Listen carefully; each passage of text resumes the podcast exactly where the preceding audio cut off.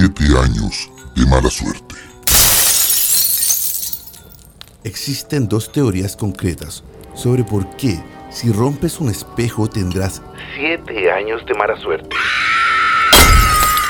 Una nos dice que este mismo mito procede del siglo XV, en donde los grandes espejos comenzaron a ponerse de moda en una de las más importantes y bellas ciudades del mundo, Venecia.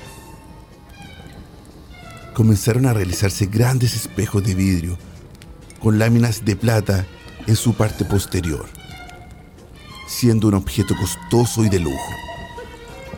Su coste era el mismo que un sirviente ganaba por su trabajo durante años. Así que los ricos advertían a sus criados. Escuchen bien. Si rompen un espejo pasarán años sin recibir dinero hasta que me paguen el espejo. ¿Escucharon miserables? Esto, Era sinónimo de penurias y dificultades. es decir, Mala suerte. en un principio no eran siete años, sino el tiempo necesario para pagar el espejo de plata roto. La segunda teoría. Se remonta muchos siglos antes. Los romanos pensaban que la vida se dividía en ciclos de siete años, por lo que organizaban su vida de esta forma. Esta creencia se mantuvo durante años. Como bien dicen, el espejo refleja no nuestra imagen. Sino nuestra alma.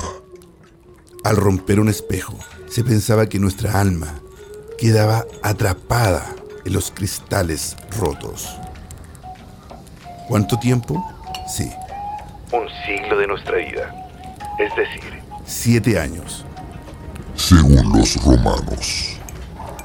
Esto fue Mito o Leyenda. En el cartel paranormal de la Mega. Soy Chris Machilian y pueden seguirme en Instagram como arroba Machilian.